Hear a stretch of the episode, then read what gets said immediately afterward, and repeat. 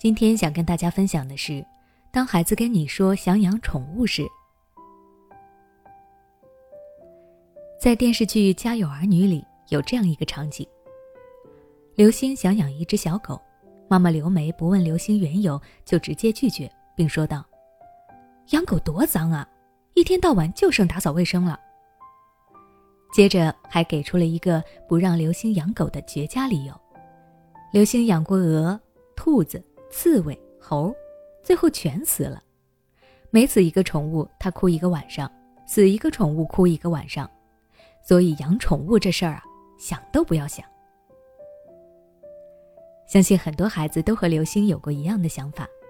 看到可爱的小动物就走不动路，自己无论如何也要养一只。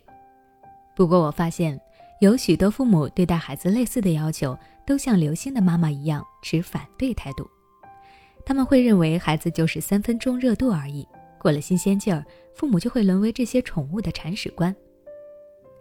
还有些父母认为猫狗等宠物身上都是细菌，不适合跟孩子一起生活，容易感染各种疾病等等。我能够理解父母对于孩子的担心，也确实有的孩子出现了类似的情况。但我们也要知道，让孩子养宠物并不都是坏处，它也是有好处的。父母在拒绝孩子之前，不妨各方面都先了解一下，再权衡利弊，考虑该不该让孩子养宠物。那么，下面我就来详细讲一讲给孩子养宠物有哪些好处。首先，养宠物可以培养孩子的责任心。当孩子开始养宠物的时候，宠物就成了家庭里的一个新成员。既然是孩子主动提出要养的，那么孩子就需要承担起照顾小动物的责任。除了照顾它的饮食和卫生，还有宠物的日常健康状况等等。在这个过程中，孩子会认识到养宠物并不是一件容易的事。随着孩子与宠物的不断相处，他的责任心也会慢慢得到提升。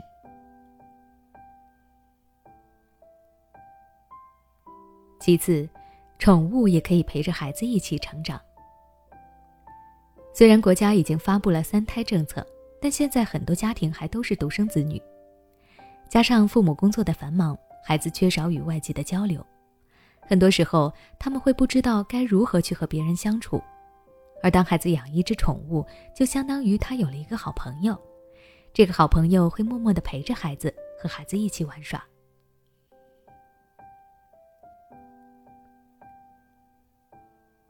再来，照顾宠物可以锻炼孩子的社交能力。孩子在养宠物的过程中，会与宠物建立良好的关系，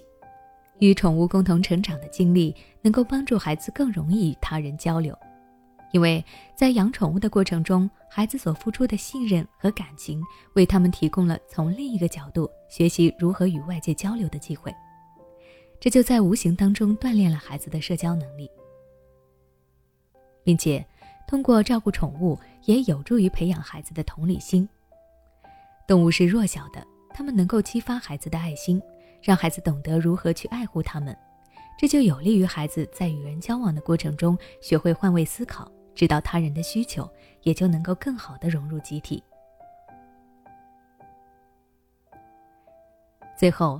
父母如果同意了孩子养宠物，可以和孩子一起列一个养宠物的工作清单。把照顾宠物的要做的事以及需要承担的责任都写出来，和孩子协商好，并监督孩子要坚持下去。最重要的是，告诉孩子，既然要养宠物，就要对它负责，要像爸爸妈妈疼爱自己一样去疼爱宠物。那如果你想了解更多关于养宠物的内容，可以关注我的微信公众号“学之道讲堂”，回复关键词“养宠物”就可以查看了。